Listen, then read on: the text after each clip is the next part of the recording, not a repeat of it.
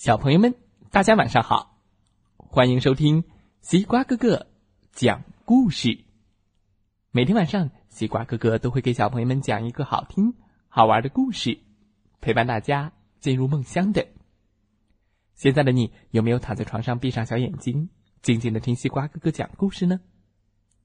今天我们要听到的故事名字叫做《叮铃的苦恼》，一起来。听听吧，咚咚咚咚咚。小朋友们都知道数字零吧？零就是零一二三四五六的零啊。在很久很久以前，零它是一直躺在地面上，其他的数字都在玩加法游戏。因为零和其他数字相加都没有变化，所以大家都不跟他玩。来来来，我们玩二加三等于五，五加二等于七。嗯，让我也来玩玩吧。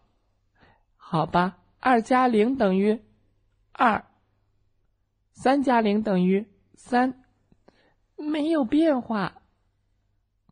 哎，所以大家都不跟零玩了。零也觉得自己没有存在的意义。我有什么用呢？都比不上其他的数字。其他的数字都有自己的意义，比如七代表了一个星期，五代表着一颗五角星的数量。通过若干个一相加。还制造出了其他的数字。零也想找到自己存在的意义，于是他就去找了魔法师无穷大伯爵。大伯爵把零和一放进了数字生产器里，嘟嘟嘟嘟嘟嘟嘟嘟嘟嘟，结果出来了另一个崭新的数字一。嗯，等等，我还有一个奇妙的想法，你们两个相乘试一下。哦，零和一一乘，叮，就变成了零。哇哦，太神奇了！零很高兴，他觉得自己也有别的用，他想帮数字王国做一些别的数字都做不到的事情。于是。零来到了数字王国的城堡里，找到了国王，想把自己和其他数字相乘。国王同意了，接着派人拿来了乘法管，一端是因数式，一端是乘积式。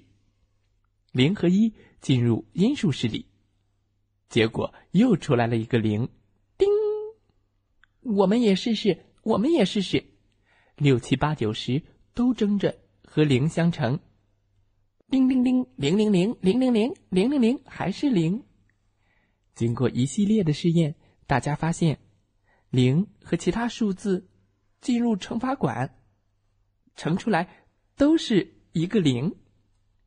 国王突然想到：等等，如果九和一相加，结果会是什么呢？我知道，九加一等于。零站到一的旁边，组成了一个十。哇哦，太棒了！于是大家都想和零组成新数字。二和零组成二十，三和零组成三十，五和零组成五十，六和零组成六十，四和零组成四十。数字产生了很多变化。而且数字们还学会了两两站在一起组成新的数字，比如三十二、三十七、八十九。零又想到了，我们可以三个人站在一起，组成比九十九更大的数，比如一百二十。叮叮叮！从此以后，其他数字和零也成了最好的朋友，他们会经常。出现在小朋友的算术本上。从此之后，零再也不孤单了。每天都和其他数字一起快乐的玩游戏。小朋友们，我们常说零表示没有，在我们印象中，零没有任何意义。